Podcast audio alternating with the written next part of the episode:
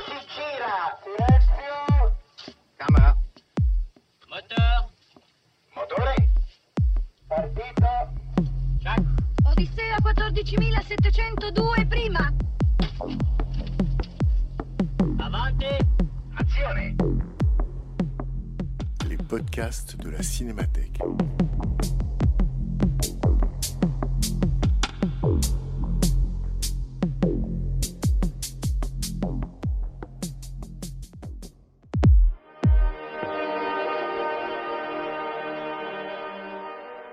Le Ciné-Club de Frédéric Bonneau. Une fois par mois, un ciné-club pour voir et revoir des films de toute l'histoire du cinéma, pour mieux comprendre le contexte de création, les enjeux de mise en scène et les écarts de réception entre la sortie et la redécouverte. Une projection suivie d'une analyse et d'une discussion entre le public et Frédéric Bonneau, directeur de la Cinémathèque française. Cette semaine, Hackathon de Pier Paolo Pasolini.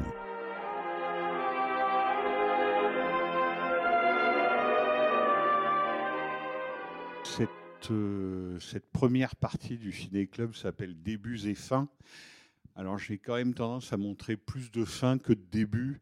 Donc avec Pasolini, on a essayé un peu de redresser la barre. La dernière fois, c'était La rue de la honte, qui était le dernier film de Kenji Mizoguchi en 1956. Et donc là, c'est le premier film de Pier Paolo Pasolini en 1961 un cinéaste euh, qui a donc 39 ans, 38 ans même quand il tourne à Catone. Euh, juste euh, vous dire que quand il est arrivé à Paris, donner des interviews, parler du film après la Mostra de Venise, en fait Pasolini était un peu étonné qu'on le connaisse pas du tout, quasiment pas en France comme écrivain alors qu'en Italie, oui, c'était son premier film, mais il était déjà très connu comme romancier et surtout comme poète, et il avait été déjà couvert de prix. Donc c'est un débutant en cinéma qui fait ce film, mais ce n'est certes pas un débutant en littérature. Euh, il a déjà une certaine notoriété et dans la scène littéraire euh, italienne, c'est quelqu'un qui est déjà très important. Bon, eh ben on aura beaucoup de choses à dire parce que je crois que c'est un film qui reste bien mystérieux par bien des points de vue. Donc à tout de suite, bonne projection.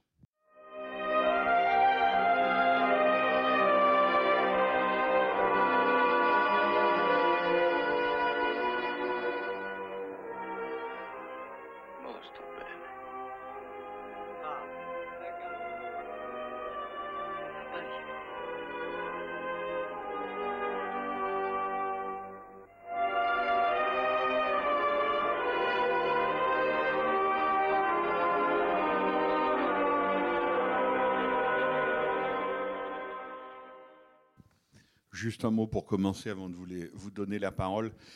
Euh, il a beaucoup travaillé avec euh, quelqu'un qui était très important dans le cinéma italien à ce moment-là, qui était Mauro Bolognini, dont il a été le scénariste, Pasolini. Et puis évidemment, il y a eu une autre euh, figure très romaine, c'est Federico Fellini lui-même. C'est-à-dire qu'il était ami avec Fellini. Fellini l'avait trouvé pour les Nuits de Cabiria pour collaborer au scénario. Et il a aussi collaboré sans être crédité au générique, ce qui a toujours été un peu un mystère, euh, pour la Dolce Vita. Mais il y a une photo célèbre en particulier euh, où on le voit sur le, sur le tournage de la Dolce Vita avec Mastroianni et avec Fellini. Donc il a collaboré quand même au film euh, italien le plus important de l'époque, puisque la Dolce Vita c'est 1960, donc c'est un an avant. Et Fellini, qui pouvait être quelqu'un d'assez velléitaire, euh, avait décidé, après l'immense succès de la Dolce Vita, qui avait été vraiment un très grand succès commercial, qui donc avait rapporté pas mal d'argent, de devenir producteur. Donc il avait créé une boîte de production qui s'appelait la Fédérise. Et il s'était dit que c'est lui qui produirait le premier film de son ami Pasolini en tant que cinéaste. Et donc, il a proposé à Pasolini, pour savoir un peu ce qu'il savait faire quand même, puisque c'est quelqu'un qui n'avait jamais fait de cinéma, même pas un court métrage, de faire un premier tournage d'Hackathon, une sorte de tournage euh, d'essai. Et, euh, et, donc Pasolini, dans, une, exaltation totale qu'il a écrite, qu'il a racontée, a tourné d'abord euh, trois jours, quelques scènes comme ça, et il les a montrées à Fellini, et Fellini a été tellement enthousiaste qu'il a totalement disparu de la circulation. Il a cessé de lui répondre au téléphone, il a cessé de le voir, etc. Et donc, quand même, sans nouvelles, euh, Pasolini s'est décidé à aller voir Fellini dans ses bureaux, qui était un peu surpris et embarrassé de le voir, et qui lui a dit euh, Écoute, ça va pas être possible. Voilà. Et donc, euh, Pasolini, totalement euh, désemparé. Alors, je dis tout de suite que les deux hommes se sont tout à fait réconciliés par la suite, mais quand même, Pasolini était tout à fait désemparé. Et Dieu merci, un autre producteur qui, avait fait défaut pour produire à Catone s'est manifesté à ce moment-là. Et donc, trois semaines plus tard, Pasolini a vraiment commencé à tourner le film. Mais voilà comment Acatone a failli être produit par Federico Fellini, mais qui visiblement n'avait pas l'âme d'un producteur. Juste pour dire à quel point l'homme qui fait ça, mais je voudrais que vous en parliez, tranche radicalement avec le cinéma de son temps, avec le cinéma italien et donc avec le cinéma romain, puisqu'à ce moment-là, on, ne fait de cinéma en Italie qu'à Rome, euh, tranche avec le cinéma de son temps et en même temps n'est pas du tout un isolé.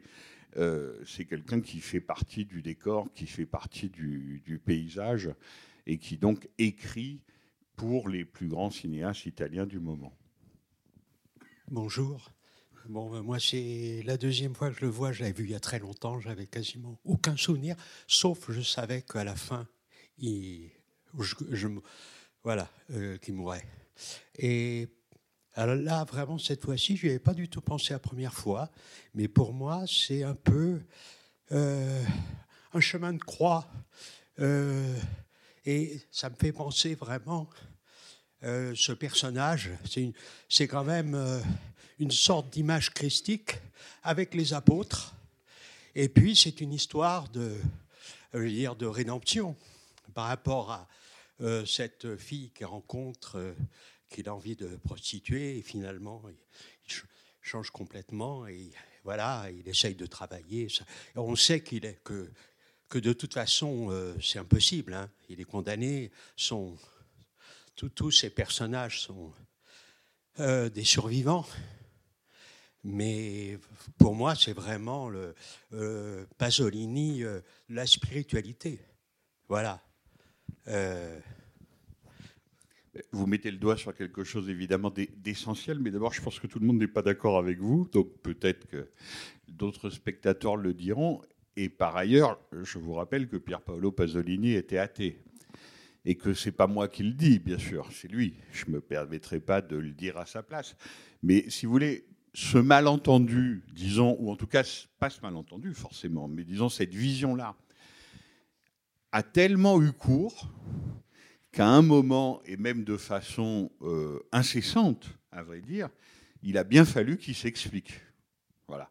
Parce que vous avez parfaitement raison de penser ça, et ça serait malhonnête de ma part de dire que il n'y a pas des éléments dans le film qui permettent de penser ça, bien sûr.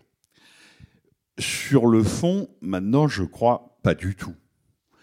C'est-à-dire que quand un personnage comme Akatone, et donc qui veut dire mendiant, mendigo, enfin bon, s'exclame euh, ou je tue le monde ou c'est ou c'est le monde qui me tue.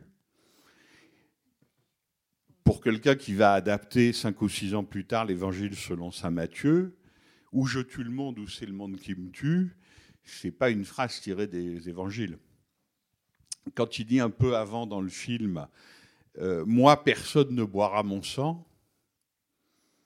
Vous voyez, c'est difficile d'être plus clair. C'est-à-dire que là, on entre effectivement dans l'ambiguïté, disons, pasolinienne, qui en fait d'ailleurs l'écrivain et le cinéaste qu'il est, mais aussi l'homme public qu'il est. Parce que s'il y a bien quelqu'un qui a été, pas forcément dans la vision française, dans la version française, mais qui a été un intellectuel engagé, c'est bien Pier Paolo Pasolini. Et le moins qu'on puisse dire, c'est que dans son ministère public, si vous voulez parler comme le Christ, euh, il n'a pas été très copain avec le Vatican. Voilà. Et euh, ni avec l'Église, disons, institutionnelle. Alors maintenant qu'il soit profondément à chaque minute travaillé par ça, c'est-à-dire le catholicisme, euh, le sacré, bien sûr, il, il va adapter encore une fois l'évangile selon saint Matthieu, c'est pas rien.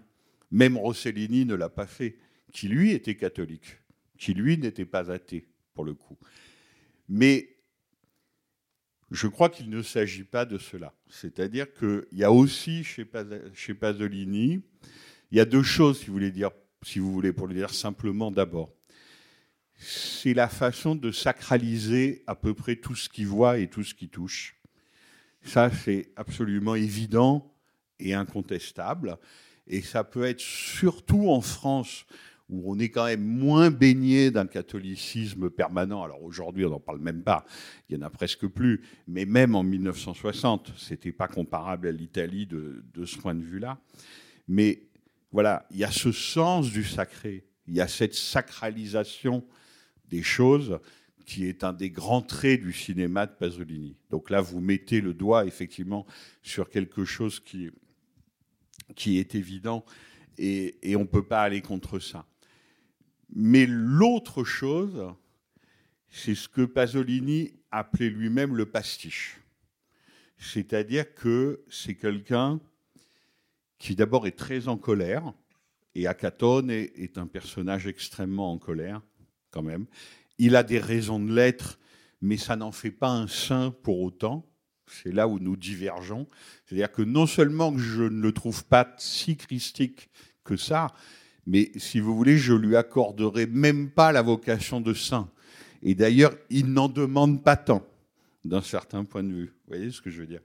Donc, chez Pasolini, oui, le côté retourné contre la religion, ses propres armes, en tout cas dans ce film-là, hein, dans l'Évangile selon saint Matthieu, c'est pas ça du tout. Mais par exemple, la fin, si vous prenez les choses littérales, effectivement, il dit en patois romain Maintenant je me sens mieux. Et celui qui lui a donné sa dernière vocation, le gros, là, euh, le voleur, qui lui a expliqué qu'il valait mieux être un voleur qu'un mendiant et qu'il valait être encore mieux un voleur qu'un macro. Vous vous souvenez de cette scène quand ils marchent tous les deux Vous le voyez se signer parce qu'un homme est mort, la tête, euh, la tête cognée contre un trottoir, donc il se signe. Et sur la colline, au fond, il y a effectivement un crucifix, une croix. Mais il se signe avec des menottes au poignet quand même. Donc vous voyez que à quel point justement cette image est profondément ambiguë, profondément ambiguë. Là où on ne peut pas vous donner tort non plus, c'est quelque chose qui a suivi Pasolini dans toute sa réflexion de cinéaste, dans toute sa carrière. Six, sept ans après ce film, il fait un autre film qui porte bien son nom et qui sera son plus grand succès international, mais aussi la source de beaucoup de malentendus, qui s'appelle Théorème. Théorème est un film qui avait eu, au Festival de Venise, je crois, mais en France aussi, le Grand Prix de l'Office catholique. C'est pour vous dire.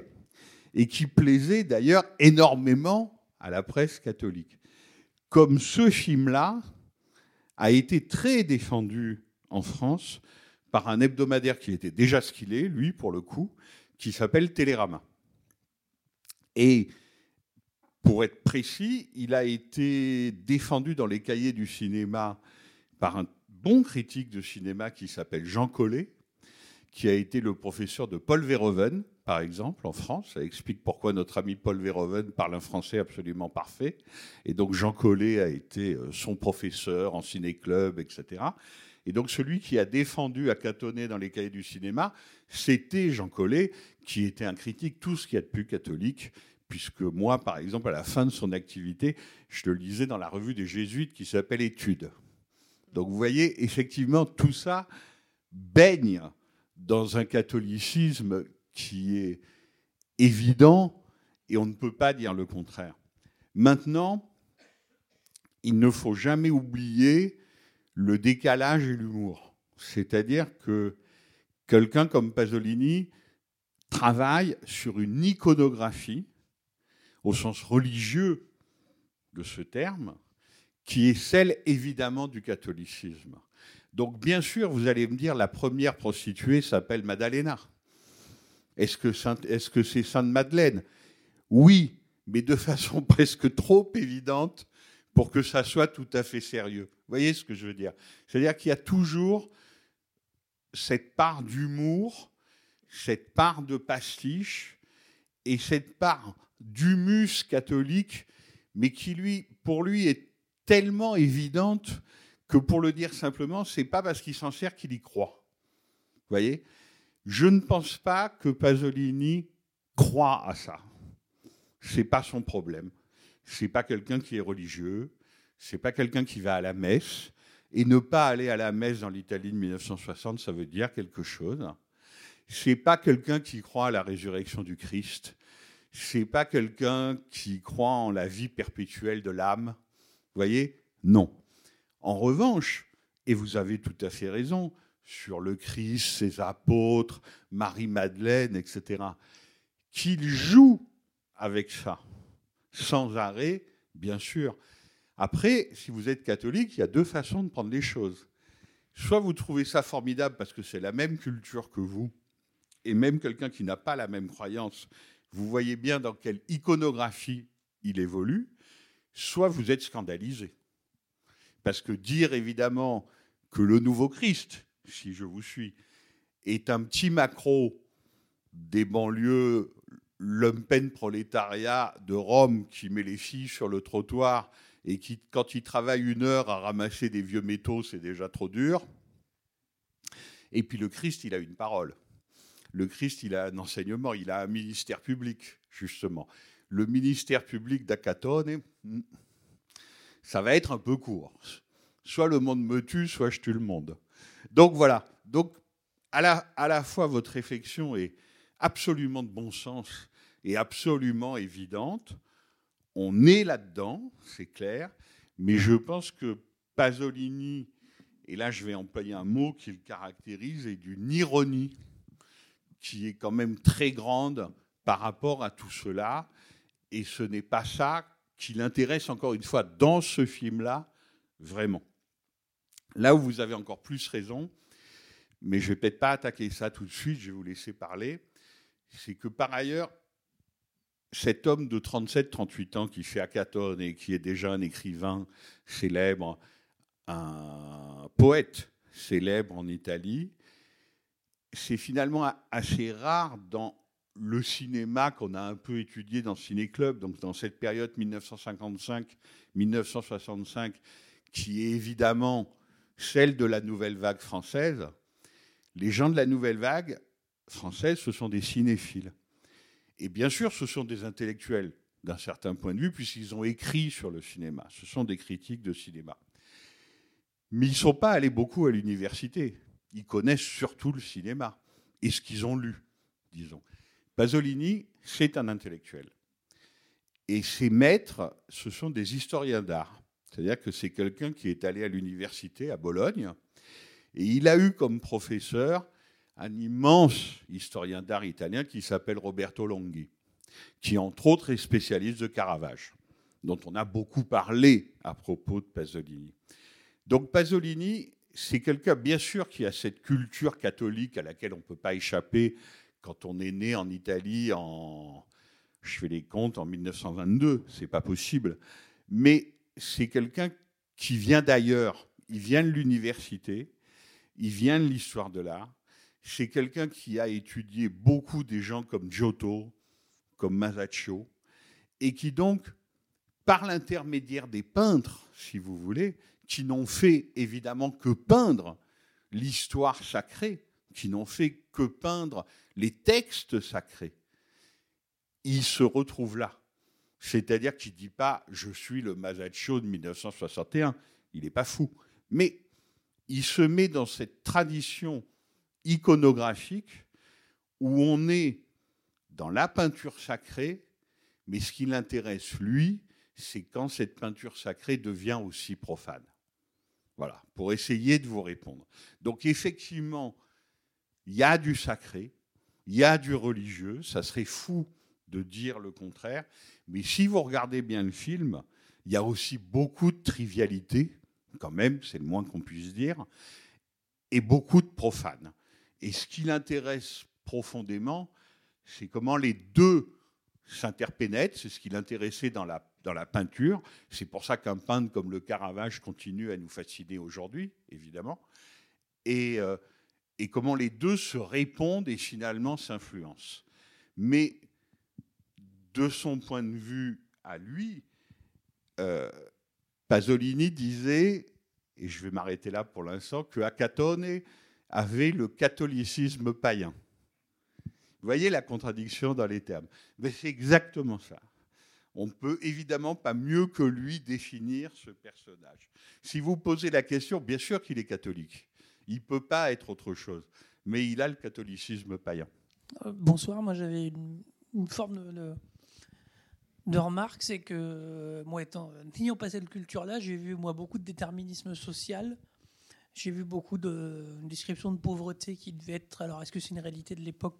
Je pense dans une certaine société, euh, même si on est en 60 d'après-guerre. Donc, j'ai vu presque et comme quoi le travail qui serait libérateur ne l'est pas du tout, en tout cas pas présenté comme ça. Donc, j'ai vu presque une lecture. Euh, politique de ça, vraiment. Euh, je trouve la police très inefficace, où on les voit deux fois arrêter quelqu'un et je trouve pas ça exceptionnel. Donc, moi, j'ai vu une lecture presque politique là-dessus, de description. Alors, est-ce que c'est du réalisme? Je suis pas sûr. Et pour faire deux petites remarques, il y a le côté de Bach aussi qui appuie, je trouve, beaucoup, euh, qui fait des images de ce, cette sordidité qu'on voit quotidienne euh, avec cette musique derrière. Ça rend, je trouve, un décalage assez particulier. Et pour être venu à la rue de la Honte la semaine dernière, le mois dernier, pardon, je trouve qu'il y a quand même, on est dans deux salles, deux ambiances sur la prostitution, euh, sur la description de la prostitution. On n'est pas dans les mêmes euh, ambiances. Alors je ne vous réponds pas tout de suite sur la musique et la prostitution, on verra plus tard au fil de la conversation, mais sur euh, ce que vous appelez le réalisme, bien sûr. C'est-à-dire que c'est quelqu'un, il ne s'intéresse qu'à cela pour le dire en un mot. C'est-à-dire que d'autres cinéastes de cette génération-là, de ce moment-là du cinéma, ce qui les intéresse surtout, c'est le cinéma lui-même. Pour le dire, voilà, très simplement. Vous voyez, Jean-Luc Godard à bout de souffle, dont on a montré le film et que Pasolini avait vu. Alors ça, il fera que je vous raconte la vision par Pasolini d'à bout de souffle. C'était quelque chose. C'est un film sur quoi? C'est un film sur le cinéma. C'est le cinéma du cinéma. C'est tellement évident que personne ne conteste ça, et surtout pas Godard lui-même. Là, vous voyez bien que c'est pas ça du tout. C'est pas ça du tout qui l'intéresse. C'est quelqu'un qui s'empare littéralement du cinéma, euh, et il a travaillé pour ça, hein, parce que c'est un énorme travailleur, Pasolini. C'est quelqu'un qui travaille tout le temps, dont la productivité il commence à publier au début des années 50. Il est assassiné en 1975. Donc la productivité de Pasolini sur à peine 25 ans en poèmes, romans, pièces de théâtre, films de fiction, films documentaires, interventions politiques, éditoriaux dans les journaux. Enfin, et c'est, c'est fou. C'est fou ce qu'il est arrivé à faire en 25 ans. Mais ce n'est pas le cinéma qui l'intéresse d'abord. Il ne va pas faire un film sur le cinéma. Ce qui l'intéresse, c'est vraiment de façon très claire, très littérale, sans que ça soit caché une seconde, ce qu'il montre là. C'est-à-dire un monde qu'il a découvert quand il est venu s'installer avec sa mère en 1950 à Rome. Ça, c'est 11 ans après son installation à Rome. Il vient de la province, il vient de la campagne, presque il vient du Frioul, c'est-à-dire l'extrémité nord-est de l'Italie.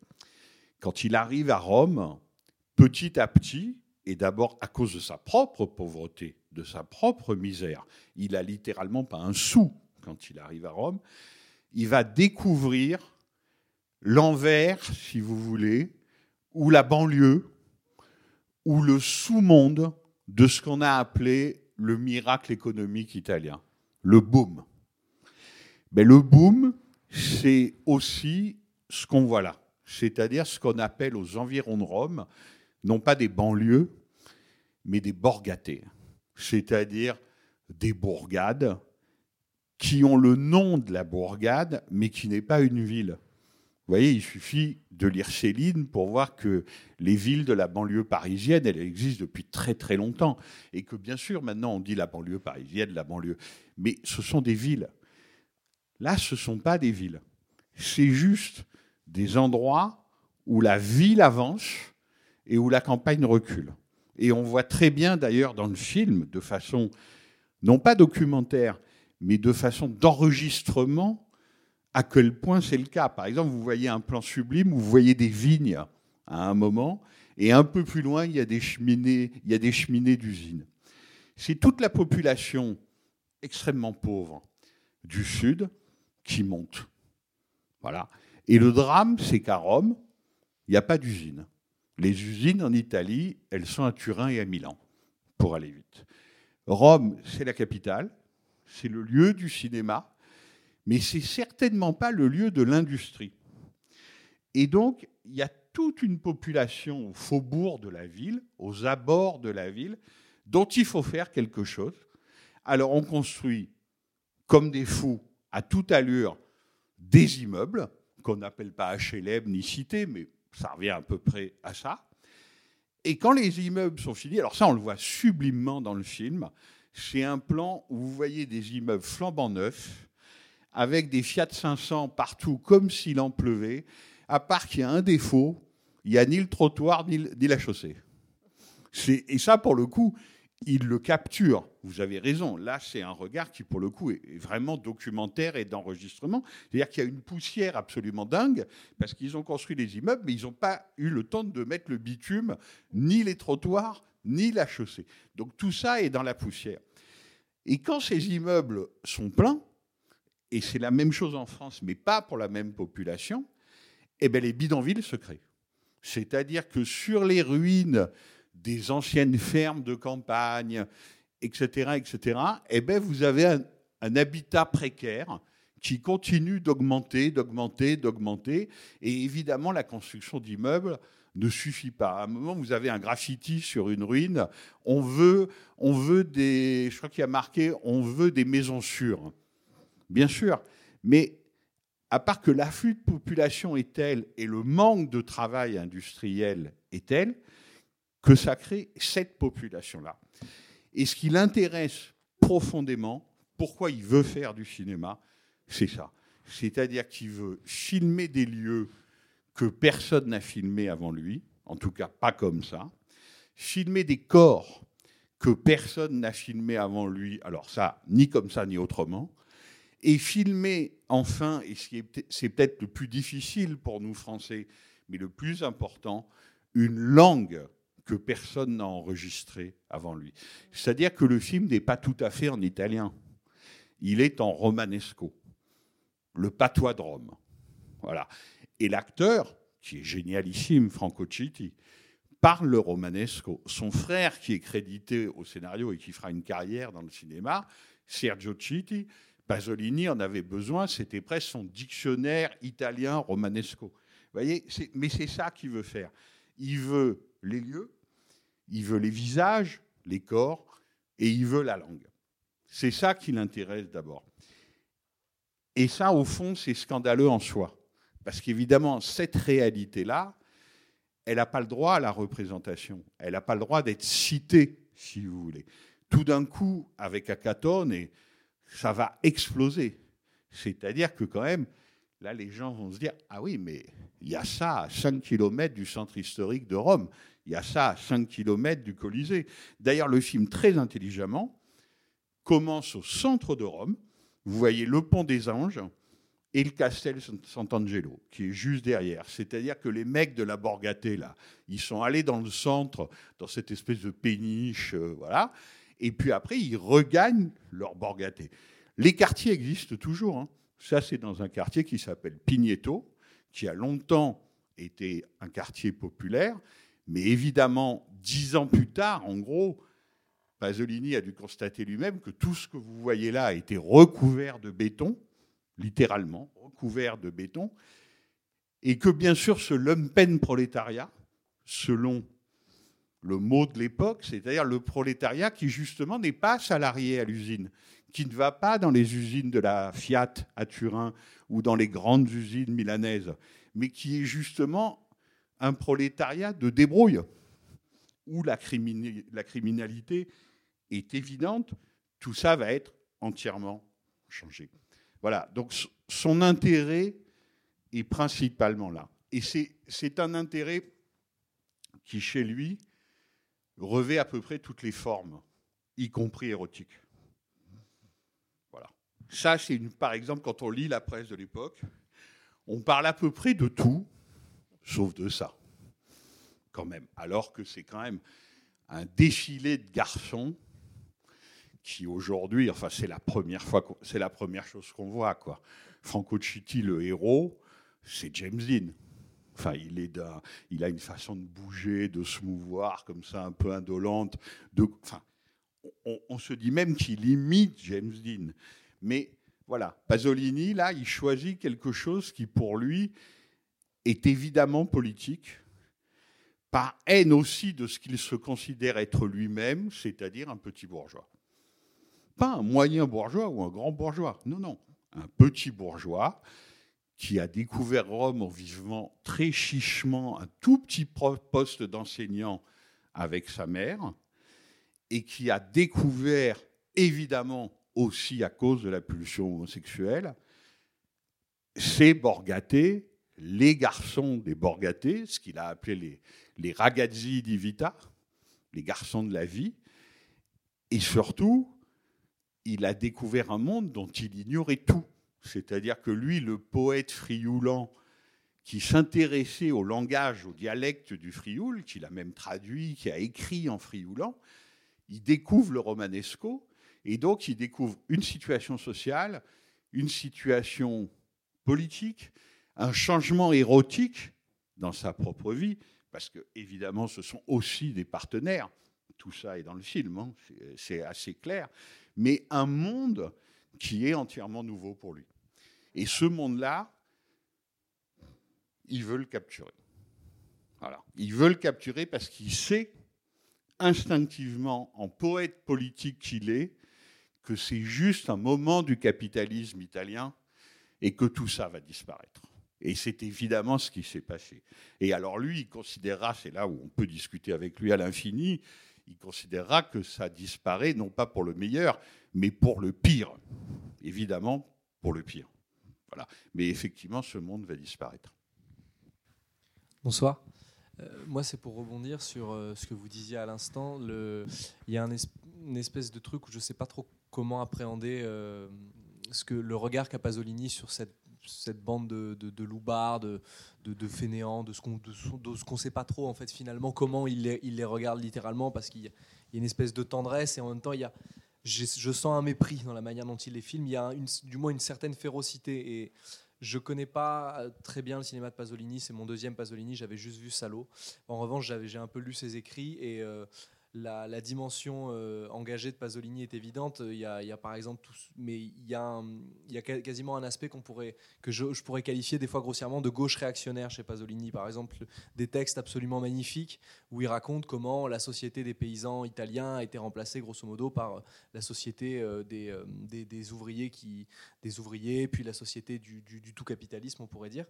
Peut-être que je, je- je grossis sur, certainement le trait, mais du coup, je, me demande qu'est-ce, quel est réellement le regard de Pasolini sur ces gens? Est-ce qu'il les, regarde avec la férocité euh, de, de l'intellectuel qui voit grosso modo des fainéants, ou est-ce qu'il y a, il les regarde Alors, avec une ça, pour vous répondre, sûrement pas. Hmm. Mais vous connaissez la réponse.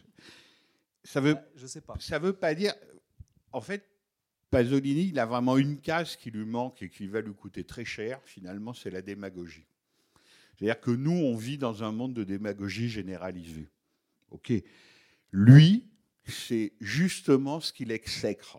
C'est-à-dire que il n'y a qu'à voir le film, moi, je n'ai pas de réponse à vous faire. Il n'en fait pas des héros. Il les fait pas mieux qu'ils ne sont, mais les juger certainement pas. Pourquoi faire?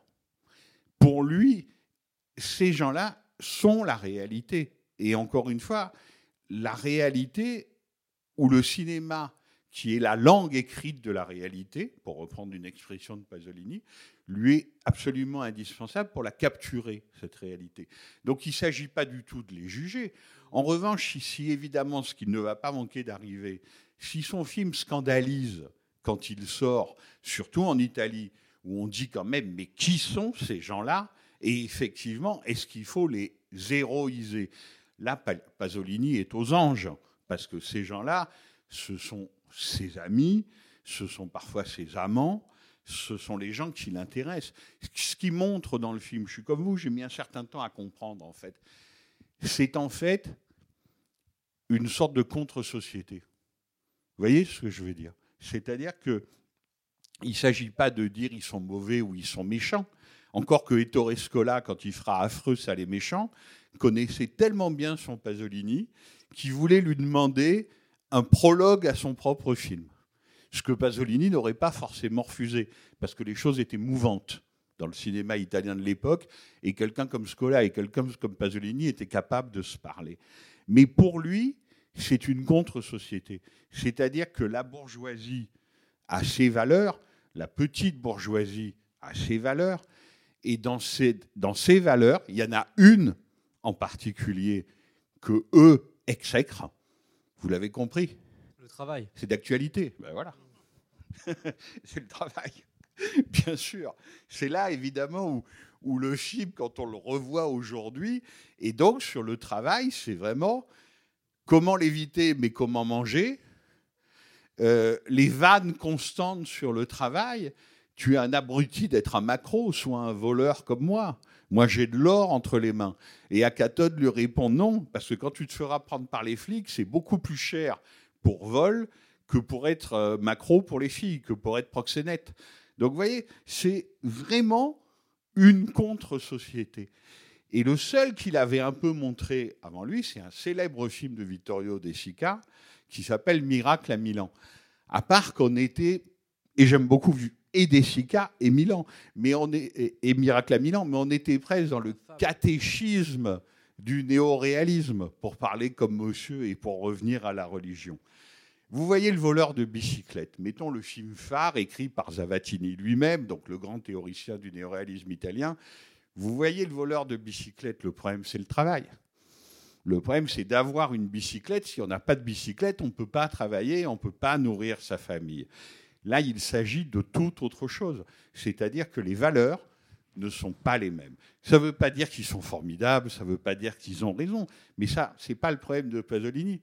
C'est de les montrer comme ils sont, de leur donner le droit à la représentation, et à partir de là, lui, d'en faire des êtres également culturels. C'est pour ça que je pourrais répondre à monsieur sur la musique, par exemple. Évidemment que cette musique a beaucoup choqué. C'est la Passion de Saint-Matthieu de Bach. Donc elle avait déjà été utilisée dans des films, en particulier par Bresson, et Pasolini lui-même va faire l'évangile selon Saint Matthieu. Mais c'est vrai que cette musique, même quand on voit le film aujourd'hui, ça jure un peu. Eh bien, c'est fait pour. C'est exactement ça qu'il veut. C'est-à-dire que Bach devient une sorte de contrepoint strident. Alors, je ne suis pas en train de dire que Bach est strident. Le contrepoint l'est, lui, strident, par, rapport au film. Vous voyez, c'est ça qu'il cherche. C'est-à-dire qu'il n'aime rien tant que juxtaposer ou mettre l'une à côté de l'autre de la culture haute. Alors, Bach, voilà, ça, culture haute, vraiment, on ne peut pas mieux faire. Et de la culture extrêmement basse, c'est-à-dire le, patois romain, le romanesco, cette façon, cette façon de parler est encore expurgée. On est en 1961. Je pense qu'il devait être encore beaucoup plus ordurier et ça devait être beaucoup plus drôle, la façon d'appeler le sexe des hommes ou des femmes, enfin, etc., etc., que ça. Mais voilà, on est en 61. Mais c'est la juxtaposition des deux aussi qui l'intéresse et qui fait que évidemment, le film est très difficile, même encore aujourd'hui, à comprendre. C'est-à-dire, on se dit quand même, mais c'est du lard ou du cochon? Vous avez raison. Est-ce que c'est plutôt quelque chose en la faveur de ces personnages ou est-ce qu'on les épingle?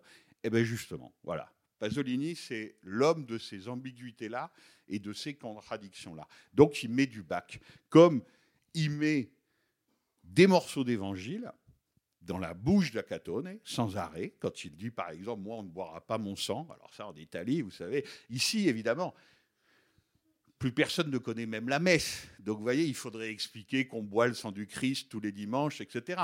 C'est à ça qui fait allusion à Catone. Mais dans l'Italie de 1961, je peux vous assurer que tout le monde comprend et que personne ne croit que c'est un bon catholique. Vous voyez, quand il met ça dans la bouche d'un macro-romain, euh, voilà. Donc, le temps qui passe a rendu le film sans doute encore plus mystérieux. Oui, sûrement. La, la, simple dimension, je me demande quelle est la différence. Est-ce que finalement le, les films de Pasolini sont un prolongement, une continuité de ses écrits, ou est-ce qu'il a, il, a une approche d'artiste et d'intellectuel qui est autre vis-à-vis de son œuvre en fonction des, médiums qu'il choisit, des disciplines qu'il choisit pour s'exprimer? Vaste question. Je ne suis pas assez spécialiste pour vous répondre, mais disons simplement que le cinéma qu'il fait et qu'il commence à faire avec, avec Acatone, personne ne l'a fait à sa place. Voilà. C'est-à-dire que dans tous les endroits où il est allé, y compris le journalisme, y compris par exemple les éditoriaux politiques, ce que disait Pasolini, personne ne pouvait le dire à sa place. Quand on a fait une rétrospective et une exposition Pasolini il y a une dizaine d'années, Robert Guédiguian, pour qui la découverte d'Acatone a été essentielle parce qu'il ne savait pas lui-même qu'on pouvait représenter cette partie de la population, disait Je me demande toujours ce que penserait Pasolini. À part qu'évidemment, personne n'est capable de le dire. Donc, oui, ça reste de ce point de vue-là un bloc énigmatique, mais sa cohérence de lutte absolument contre ce que lui appelle le fascisme, et qui a évidemment une existence historique réelle dans l'Italie, et la petite bourgeoisie qu'il déteste de tout son être, et la bourgeoisie en général, dont il est issu, ça, pour le coup, sa cohérence est absolue.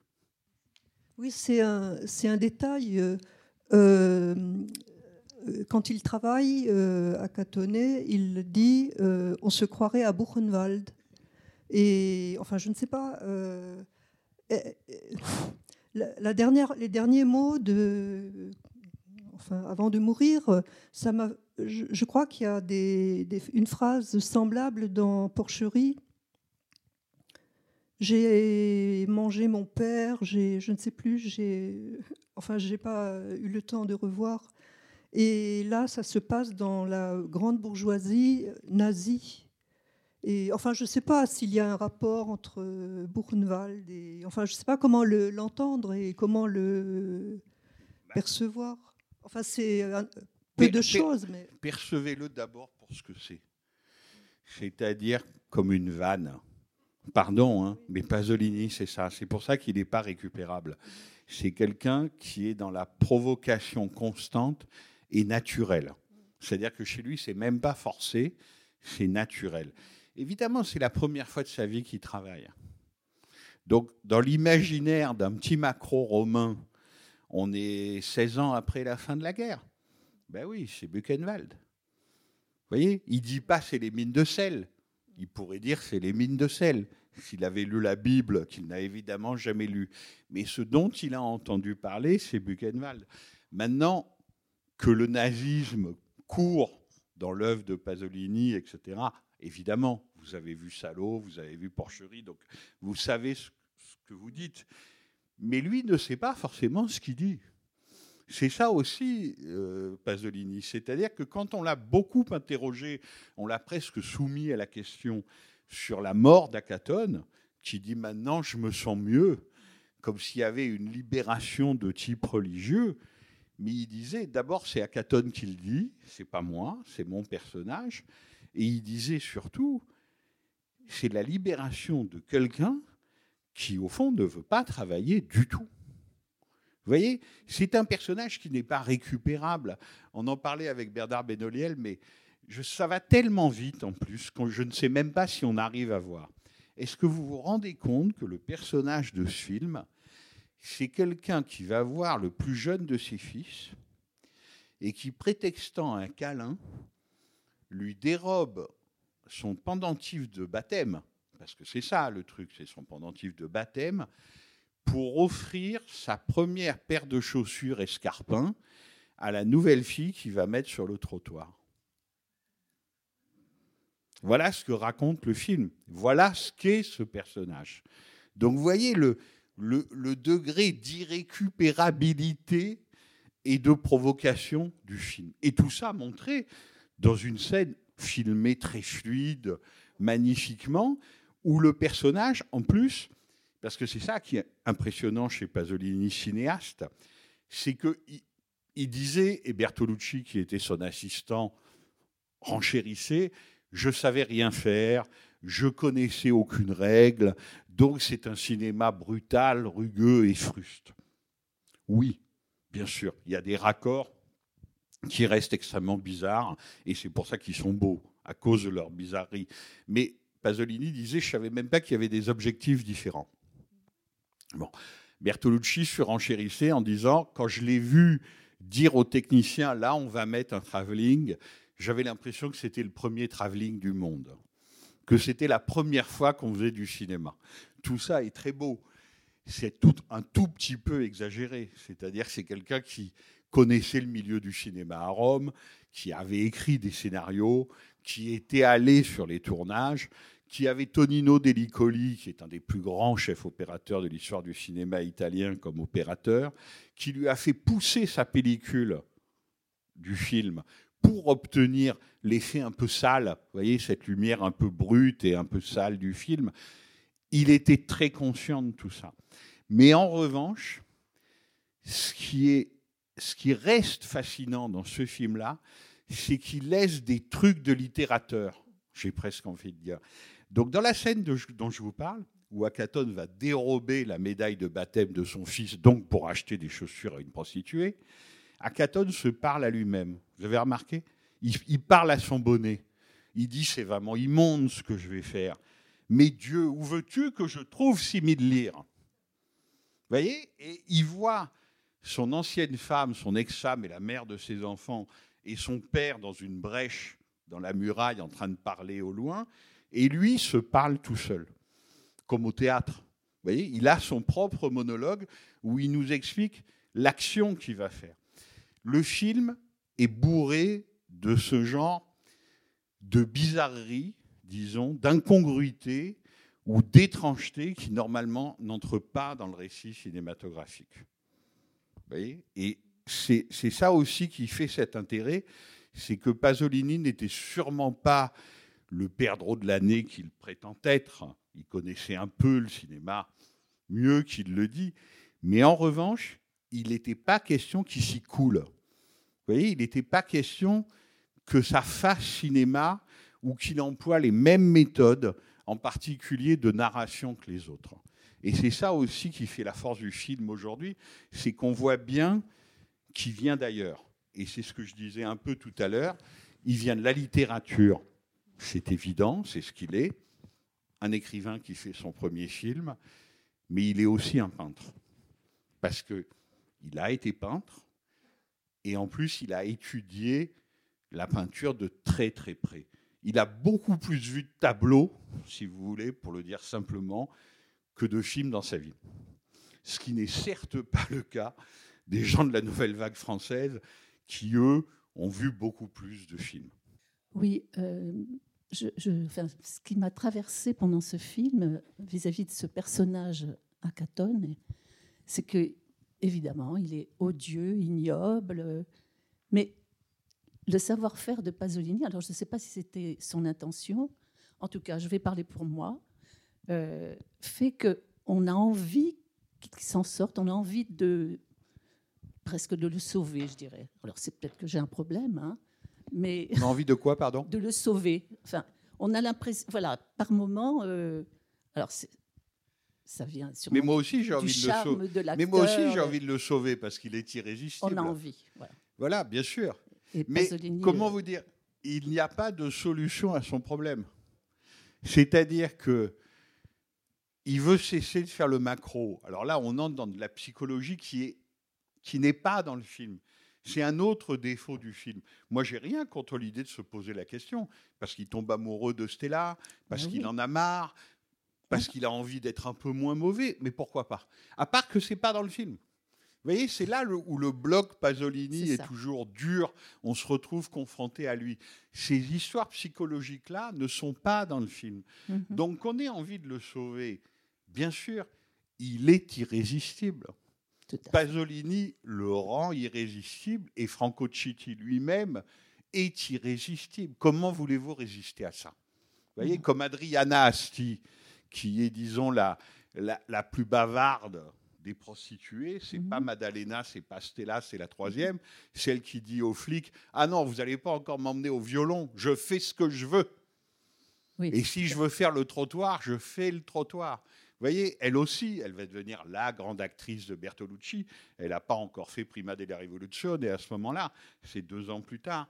Mais vous voyez, ce sont des personnages qui sont irrésistibles. Mais encore une fois, c'est un contre-monde, c'est une contre-société. Ils sont au-delà du bien et du mal. Vous voyez, c'est très difficile. ça. Et en même temps, et en même temps, ça m'a frappé en voyant le film au premier rang sur un très grand écran. Le film commence par trois passages à tabac. Il y a le passage à tabac de Maddalena, il y a la bagarre d'Acatone avec euh, son beau-frère, et il y en a encore un autre.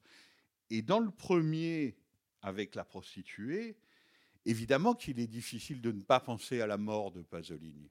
Ben, bien sûr. Vous voyez, non mais c'est Voilà, même glaçant. C'est ça. C'est-à-dire que Mm. quelqu'un est en train de se faire rouer de coups par plusieurs personnes dans un terrain vague, Ouais. quelque part dans l'ourbis romain. Alors elle, elle y reste pas. Mais enfin bon, ça fait quand même deux fois que ça lui arrive, si on a bien compris. Et à la fin, elle s'accroche à une voiture et elle est presque traînée par la voiture. Mm. Donc quand on sait, tout le monde le sait, que Pasolini va mourir comme ça 15 ans plus tard, évidemment que le film a quelque chose d'encore plus troublant. glaçant. Troublant. Bien sûr, troublant. Oui, bien sûr, Merci. bien sûr. Quand je répondais à monsieur tout à l'heure, ce qui est intéressant dans le film, c'est un des fils conducteurs un peu secrets du film. Et en même temps, chez Pasolini, rien n'est jamais secret. Tout est toujours double et contradictoire, mais rien n'est jamais secret. C'est-à-dire que les choses sont toujours très clairement montrées. Le vrai mot qui m'est venu pendant la projection, c'est le mot de rebut. Vous voyez? C'est une société du déchet et du rebut. Ce que font les femmes pour gagner trois sous, c'est ce que dit Stella. Elle dit quand on veut manger, il faut bien. Elle récupère les bouteilles. Elle, récu- récupère les bouteilles en, en verre, elle les lave, elle les passe à l'eau bouillante, etc. Ça, ça n'a absolument pas changé. Vous allez dans la plupart des capitales mondiales, vous avez des gens qui ramassent les canettes de coca, de bière, etc. Vous allez dans les grandes capitales d'Amérique latine, c'est les papiers qu'on ramasse, là aussi, pour faire de la récupération. Vous voyez, c'est une économie de, de rebut, de récupération et de subsistance. Mais eux-mêmes sont le rebut. C'est pour ça que ce qui est aussi irrésistible dans le film, et ça on ne l'avait jamais vu au cinéma comme ça, c'est l'idée de la ruine. C'est-à-dire que l'idée d'un monde ancien, de ces vieux corps de ferme où on voit encore l'emplacement des poutres. Vous avez vu quand il va voir sa famille, à chaque fois il y a une maison là qui tient toute seule, où on voit encore dans le mur l'emplacement des poutres qui ne sont plus là, et la maison elle-même va disparaître. C'est-à-dire qu'il a, a capturé un monde vraiment en mutation, en métamorphose. Le moment de la métamorphose est le moment de comment on recycle le déchet industriel. Donc vous voyez, c'est les bouteilles de verre. Et en plus, la fin du film, alors ça, il faut connaître très bien Rome pour s'en apercevoir. Et d'ailleurs, j'ai beau connaître l'endroit, c'est en le lisant que je m'en suis euh, aperçu. C'est un endroit qui s'appelle le Testaccio. là où il y a la mortadelle, là, les jambons, les saucissons. Au fond de l'écran, vous voyez une montagne artificielle qui est connue de tous les Romains, qui s'appelle le Testaccio. Cette montagne, vous savez de quoi elle est faite? Elle est faite pendant des siècles des rebuts de poterie de la Rome antique. Vous voyez, c'est un dépotoir à ciel ouvert. C'est-à-dire qu'ils mettaient tout là, des morceaux de cruche, des morceaux de vase, des morceaux de n'importe quoi, en terre cuite. Et c'est devenu tellement haut que c'est devenu la huitième colline de Rome, le Testaccio. Quartier très populaire au moment où il a filmé, quartier des garages, c'est pour ça qu'il va demander du travail à un garage là, et, et travail au et quartier du fer, de la récupération du fer. Donc il y a cette tradition-là. Maintenant, évidemment, ça a été gentrifié, c'est un quartier branché, il y a des pizzerias, etc. Mais à l'époque, c'est ça. Mais cette idée du, du rebut de la société et des ruines qui subsistent dans la modernité, c'est évidemment un des thèmes iconographiques du film. Et évidemment, Pasolini aimait parler de sa littérature ou de son cinéma comme ça, c'est-à-dire comme d'un archaïsme, quelque chose qui choisit, comme le disait monsieur, et éventuellement pour lui reprocher, pourquoi pas, mais qui choisit l'archaïsme contre ce qui prétend être l'amélioration, la modernité, le nouveau, etc.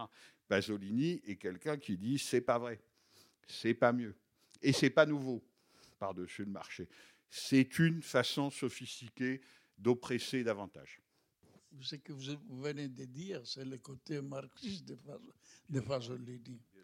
Parce que l'évangile, c'est tout à fait marxiste comme film. Bien sûr. Et en plus, alors pour être encore plus précis, alors j'oublie toujours le nom de ce Premier ministre, il y a un historien de l'Italie dans la salle. Akatone est fait à un moment où pour la première fois, il y a un Premier ministre qui est issu de la démocratie chrétienne. Son nom va me revenir, mais ça ne va pas durer longtemps parce que les gouvernements valsaient assez vite en Italie, qui s'associe avec les néofascistes. Et c'est la première fois dans l'Italie d'après-guerre. C'est-à-dire que Pasolini avait tout à reprocher à la démocratie chrétienne, mais alors en plus, si elle s'allie aux néofascistes, là, ça devient un peu trop. C'est absolument à ce moment-là. Ce qui est incroyable, c'est qu'aujourd'hui, la première ministre de l'Italie est issue du mouvement néofasciste, d'une part, et d'autre part, elle est issue des quartiers populaires qu'on voit dans le film. Voyez aussi comment les choses se sont retournées, et pas forcément pour le meilleur 60 ans plus tard. Euh, d'a- D'abord, la, première chose que je voudrais dire, c'est que la copie était absolument magnifique. Euh, ah, je pense que j'avais jamais vu le film aussi d'une manière aussi belle. Et, euh, ça me semble extrêmement important, euh, justement pour euh, voir une forme de construction abstraite du monde urbain par les nuances de gris. Je, prends juste un exemple concret. À un moment donné, je ne me souviens plus à quel moment ils sont en train de discuter, et puis il y en a un qui, lève les yeux, comme s'il levait les yeux au ciel, et la caméra accompagne son regard, et en fait, c'est un mur gris qui grimpe, qui grimpe, qui grimpe. Un mur de béton brut. Et là, on ressent euh, mais, euh, une forme de rugosité, euh, c'est-à-dire, bon, c'est une pierre. euh, en- le personnage ou le film, finalement, c'est une pierre brute qui, qui n'est pas taillée comme un diamant, mais qui est encore à l'état de pierre brute. Et puis la, deuxième chose que je voulais dire, c'est, euh, il me semble, en le revoyant, qu'il y a d'une manière souterraine une construction classique que je pourrais dire théâtrale.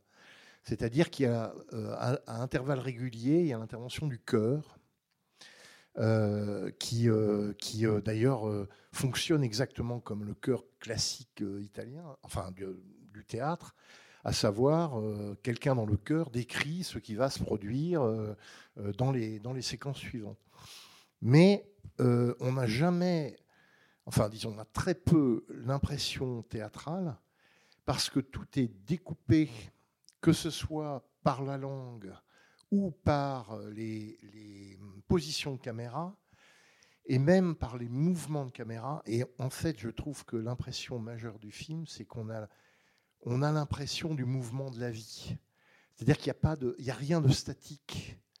Euh, je, me suis dit, je me demandais combien il y a de plans statiques dans, dans le film, et je crois qu'il n'y en a vraiment pas beaucoup. Et donc, on a un mouvement, mouvement, mouvement qui est celui de la vie. Oui, c'est très vrai. Le mouvement dont, dont tu parles sur le mur, oui, je l'ai moi-même noté. C'est-à-dire que c'est les amis qui sont au pied du mur, justement, qui sont vraiment au pied d'une d'une maison. Et à un moment, la caméra panote, fait un panoramique filé extrêmement bizarre sur le mur de béton. Absolument, qui lui est d'une construction nouvelle. Alors ça, c'est ce qu'on disait sur la, la- coexistence de l'ancien et le nouveau. Grand thème pasolinien, s'il en est, le côté archaïsme et modernité.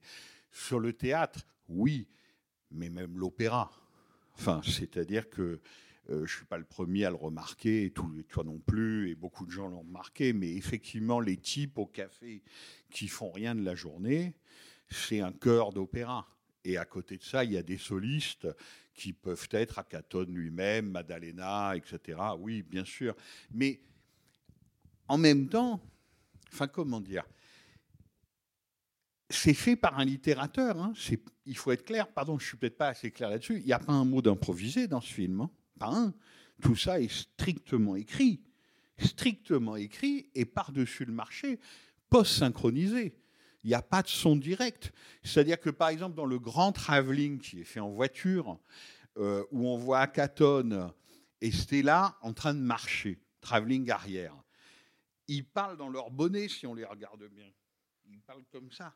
Et donc, on leur met ce qu'on veut sur les lèvres.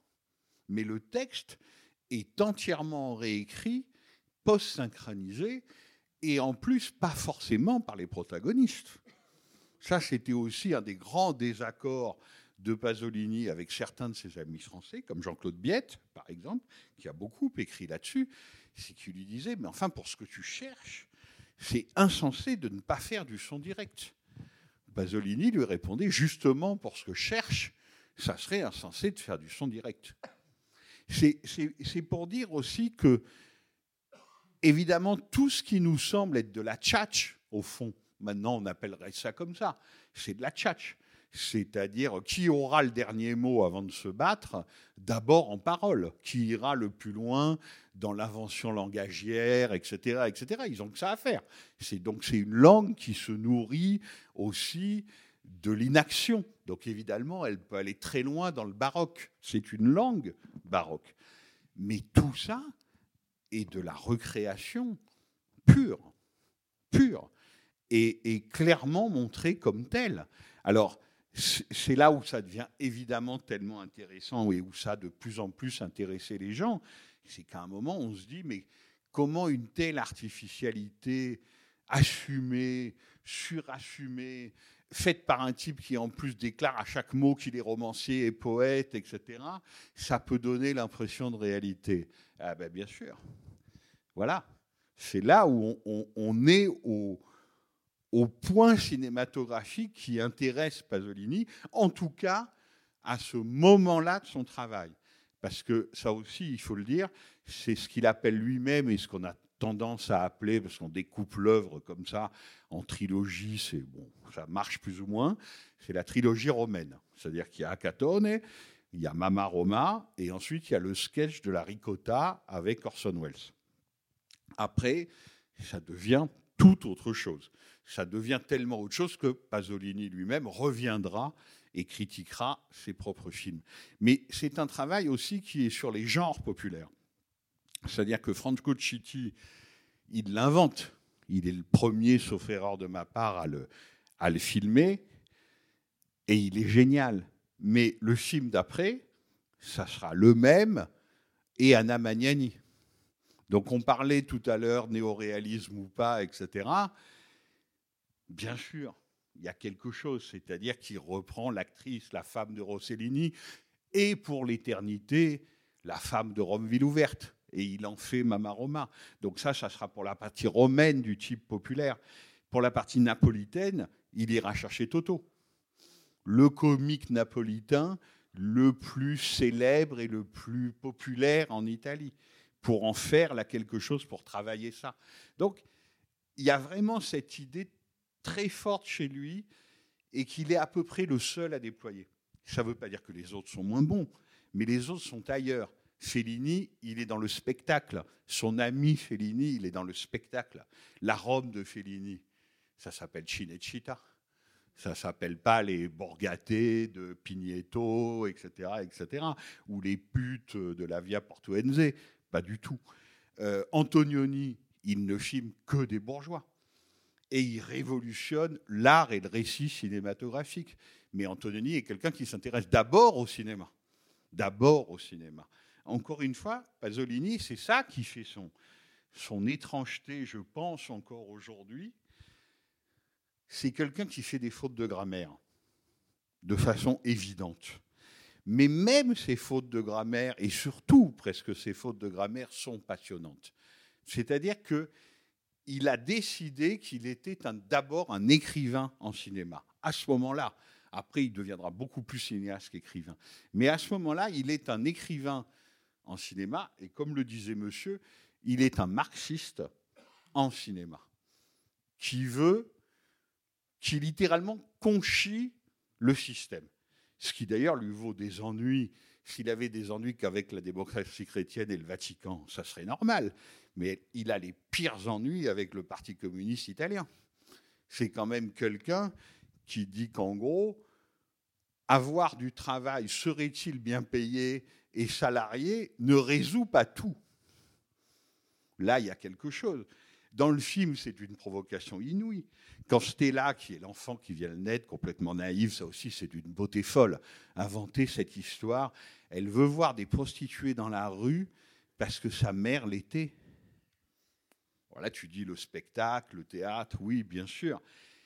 Et donc elle dit, mais qu'est-ce qu'elles font ces dames? Et je crois que c'est n'est pas Adriana Assis, c'est quelqu'un d'autre qui répond, elles produisent. comment on peut être plus désinvolte, insolent? Voilà, c'est le mot que je cherchais en fait. Il est d'une insolence inouïe. Elles produisent on est quand même dans le productivisme d'après-guerre, et qui, encore une fois, a ses raisons. Il s'agit de donner à manger à tout le monde, euh, de loger à peu près décemment tout le monde, etc. Enfin, ce pas, des, pas des causes absurdes, mais on est dans la religion productiviste. Et Pasolini, quand il monte des prostituées en train d'attendre le chaland dans la rue, il fait dire à quelqu'un, elles produisent. Voilà, c'est-à-dire qu'il se fout de la gueule de la société, quoi littéralement à Catone et à, ce côté-là extrêmement provocateur. Et là où tu as raison, mais alors ça, des spécialistes de Pasolini l'ont beaucoup écrit, c'est qu'il décline en érudit, disons, parce que ce qu'il est au fond, c'est un érudit, il décline des formes de représentation savantes et codifiées. Et parmi elles, il y a évidemment le théâtre, il y a évidemment l'opéra, et puis il y a un texte qui en Italie est un peu important pour eux, qui s'appelle Dante, et qui est cité dès la première image du film sur son générique. Voilà. C'est-à-dire que même à un moment, si ma mémoire est bonne, Akaton dit Vous qui entrez ici, perdez tout espoir. Bon, ben voilà, si on connaît un vers, c'est celui-là. Quoi. Donc, euh, oui, bien sûr. Et évidemment, tout ça avec une sorte. Euh, c'est pas lourd, pour le dire simplement. C'est fait avec une sorte de désinvolture, une insolence, un amusement. C'est-à-dire que toutes les références culturelles qu'il met dans la bouche d'Akaton, elles ne sont pas impossibles, elles sont plausibles. Parce qu'après tout, il n'est pas allé à l'école très longtemps, mais il y est allé quand même un tout petit peu. Et que donc, il ait entendu parler, un, des évangiles et deux, de la divine comédie, un petit Italien qui, mettons, est allé à l'école jusqu'à 10 ans. C'est vraiment pas beaucoup, mais quand même, il est au moins allé à l'école jusqu'à 10 ans. Mais c'est tout à fait plausible. Et donc, il ressort ça, comme il ressort ce qu'a vu Madame. Il travaille une heure, il dit on se croirait à Buchenwald. Parce que là, évidemment, on est dans la vulgate de l'après-guerre et de ce qu'on lit dans les journaux, etc. Et tout ça est recraché à sa façon.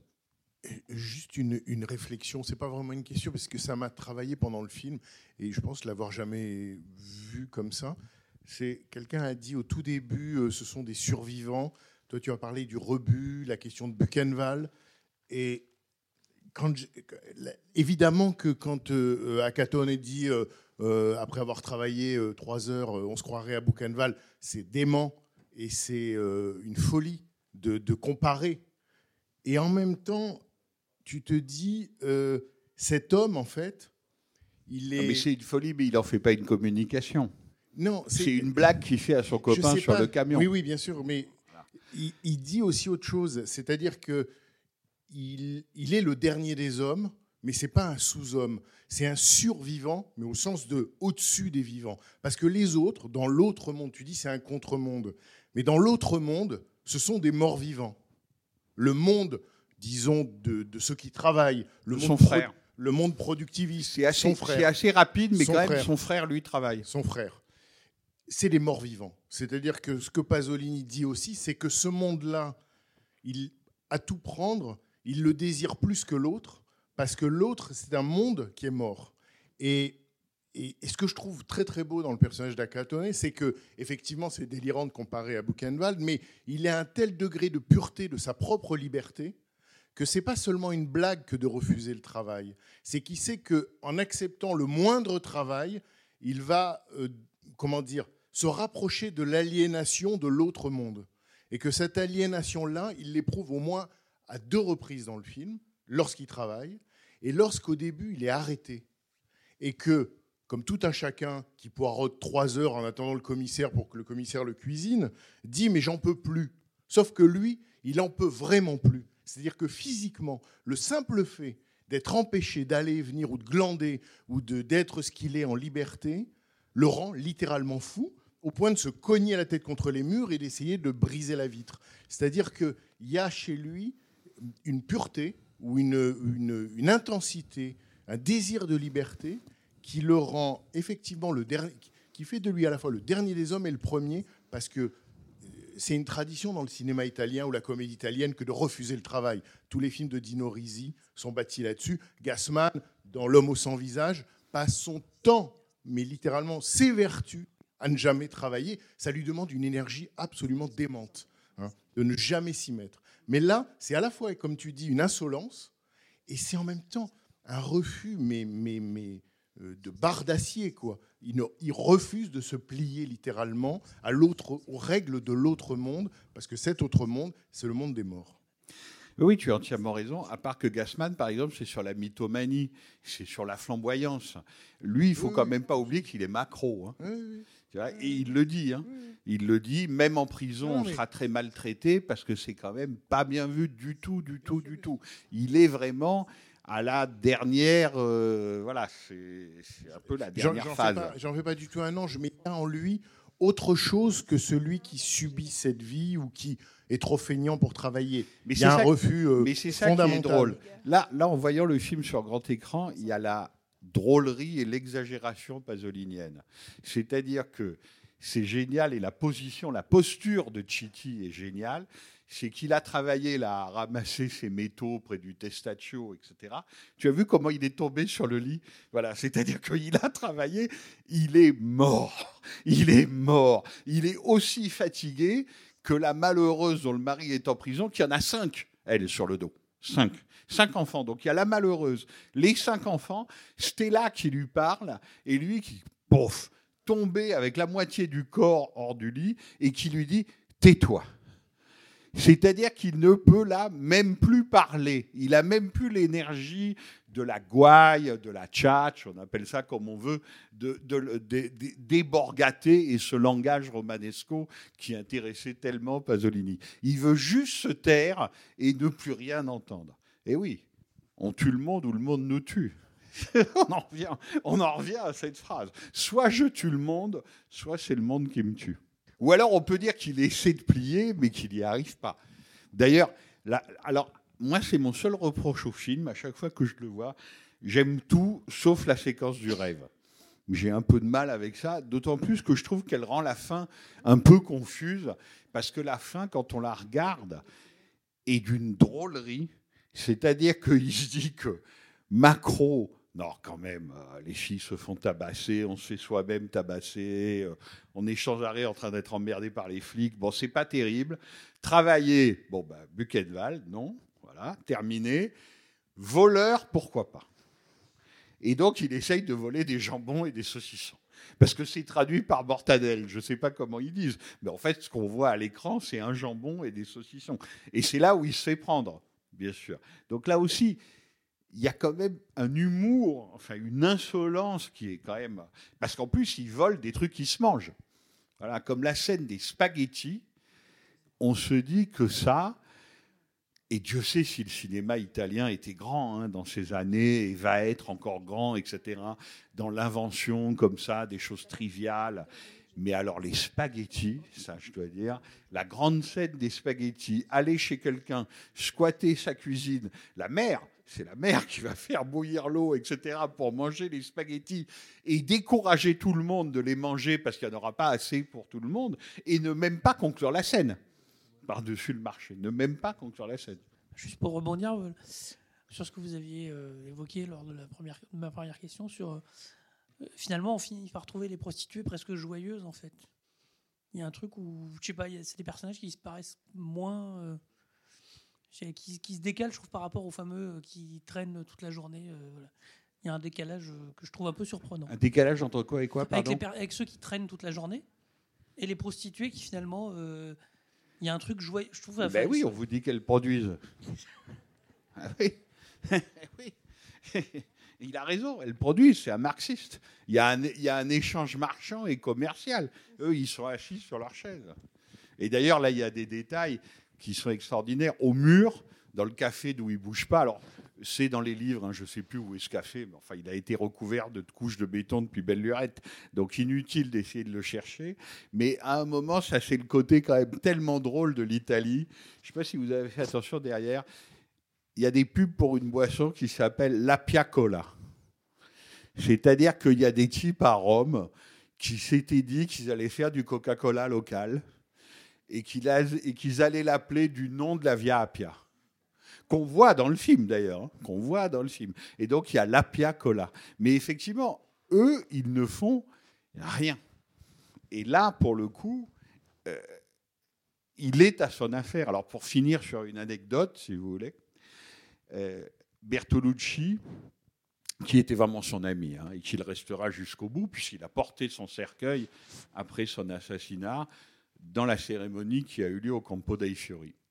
Mais Bertolucci avait découvert à bout de souffle de Jean-Luc Godard, et bon, ça a changé sa vie, quoi. Voilà, à partir de là, Godard est devenu son dieu. Et donc, il avait dit à son copain Pasolini, écoute, il y a quand même un Français là, tu devrais aller voir son film parce que ça t'intéresserait. Sachant que Bertolucci a commencé le cinéma avec Pasolini et qu'il est assistant sur ce film-là. Il lui dit, vas-y, ça va t'intéresser, ça s'appelle À bout de souffle. À bout de souffle, je ne sais plus comment ça s'appelle en italien, mais passe dans des salles de banlieue extrêmement populaires. Je vous rappelle aussi qu'il n'y a pas encore beaucoup de téléviseurs en Italie. D'ailleurs, évidemment, il n'y en a aucun dans, dans les appartements qu'on voit, comme il n'y a pas d'antenne. Absolument pas. Et donc, Pasolini, avec ses copains, c'est exactement contemporain. Cela, hein. En gros, ça devait être cela, ou d'autres qui leur ressemblaient terriblement, va voir à bout de souffle. Et Bertolucci raconte à quel point il était consterné parce qu'il lui dit Mais c'est vraiment mais n'importe quoi. C'est vraiment un intellectuel pourri, ton Godard. quoi. C'est vraiment le film, c'est n'importe quoi. Mais alors, ce qu'il y a de bien, c'est qu'avec les ragazzi, ceux-là, là, avec les garçons, mais qu'est-ce qu'on a Et donc, ce que vous voyez au café, c'est inimaginable et en même temps, c'est un peu imaginable. Ce que vous voyez au café, ça a été des Lazzi, des vannes contre Belmondo, contre Gene Seberg, contre la façon qu'a Belmondo de voler, de faire l'intéressant, de faire le dandy, etc. Ils ont mis en boîte le film pendant une heure et demie. Mis en boîte, évidemment, tout fort, en hurlant, etc. Et Bertolucci raconte j'ai même pas su quoi lui répondre. Il était juste euh, désespéré, quoi. Alors, La vérité oblige à dire qu'après, il y aura un dialogue euh, et plutôt, disons, un respect mu- mutuel, Pasolini-Godard. Les choses vont s'arranger. Mais c'est tellement drôle d'imaginer ces lascars, là, qu'on voit au café, devant à bout de souffle, et vraiment de mettre le film en boîte, de se foutre de la gueule du film. Quoi. Ça, ça devait, être, euh, ça devait être quelque chose d'intéressant. On peut imaginer la scène quand on voit cette petite scène quand les trois voleurs sont sur le trottoir et qu'ils sont en train de se bidonner, mais vraiment. Sur les pieds. C'est extraordinaire. Oh, c'est merveilleux. C'est extraordinaire. Et- et bien alors sûr. là, c'est vraiment- Bien donc on sûr. imagine ce oui, oui, oui, bien sûr. Ça bien devait être sûr. de cet ordre-là. Bien sûr. Mais tout, vous avez tout à fait raison. D'ailleurs, et Dieu sait si j'adore à bout de souffle. Et mon sentiment n'a pas changé, mais ça montre à quel point les deux cinémas sont différents et viennent d'ailleurs. Vous voyez, dans le cinéma français, même pas la nouvelle vague en particulier, mais dans le cinéma français, cette trivialité-là qui atteint au baroque, quoi, au sublime, sur tes pieds sentent mauvais, tu as une fortune dans tes chaussures, etc. Enfin, c'est pas imaginable deux secondes. Vous voyez, c'est vraiment totalement autre chose. Mais vous avez raison, cette scène est extraordinaire où ils sont assis tous les trois, leur pose là, assis près sur le trottoir est incroyable. Et en plus, ça précède de quelques minutes la mort tragique du héros avec toute cette ambiguïté sur cette mort christique, pour revenir au début de notre conversation ou pas. Mais effectivement, il y a ce dégagement de 2, 3, 4 minutes sur les pieds qui puent. Oui, c'est, et oui, quelque, quelque chose d'assez inouï. Je vais juste pour, euh, pour terminer vous lire un tout petit peu de Pasolini, quand même, quelques, quelques lignes qu'il a écrites beaucoup plus tard, parce que le film a fini par passer à la télévision italienne, mais des années après, une dizaine d'années après. Et à ce moment-là, Pasolini a écrit un texte sur ce qui restait d'Acatone et du monde d'Acatone, de ces borgatés romaines, selon lui. Ça s'appelle Mon Acatone, Mon Acatone, à la télévision après le génocide. Provocation toujours. hein. Il emploie le mot de génocide et il sait effectivement ce qu'il fait. C'est un texte qui est paru dans le Corriere della Sera, c'est-à-dire le premier journal italien et le journal par excellence de la bourgeoisie italienne, le 8 octobre 1975. Donc c'est fait 14 ans après la sortie du film. Un court extrait. Les personnages d'Acatone étaient tous des voleurs, des macros, des cambrioleurs ou des gens qui vivaient au jour le jour. Il s'agissait d'un film pour tout dire sur le milieu. Naturellement, il y avait aussi tout autour le monde des gens des faubourgs romains, impliqués, je le veux bien, dans la complicité tacite avec le milieu, mais en fin de compte, normalement laborieux. Pour un salaire de misère qu'on pense à Sabino, le frère d'Acatone dont on a parlé. Mais comme auteur et citoyen italien, dans le film, je n'exprimais nullement un jugement négatif sur ces personnages du milieu. Tous leurs défauts me semblaient être non seulement humains, pardonnables, mais aussi parfaitement justi- justifiables d'un point de vue social, mais aussi parfaitement justifiables d'un point de vue social. Les défauts des hommes qui se réfèrent à une échelle de valeur autre par rapport à celle de la bourgeoisie, des hommes qui sont eux-mêmes d'une manière absolue, comme je l'ai dit. Ce sont des personnages en substance extrêmement sympathiques. Il est difficile d'imaginer des gens aussi sympathiques, tout à fait extérieurs au sentimentalisme bourgeois, que ceux de l'univers d'Acatone, c'est-à-dire de la culture sous-prolétarienne et prolétarienne de Rome jusqu'à il y a dix ans. Le génocide a supprimé pour toujours ces personnages de la face de la Terre. Voilà, Pasolini dans le Corriere della Sera en 1975. Il est mort un mois après, assassiné sur la plage d'Ostie, et on n'ouvrira pas ce débat-là parce qu'il est vraiment trop tard. Passez une bonne soirée. c'était les podcasts de la Cinémathèque française.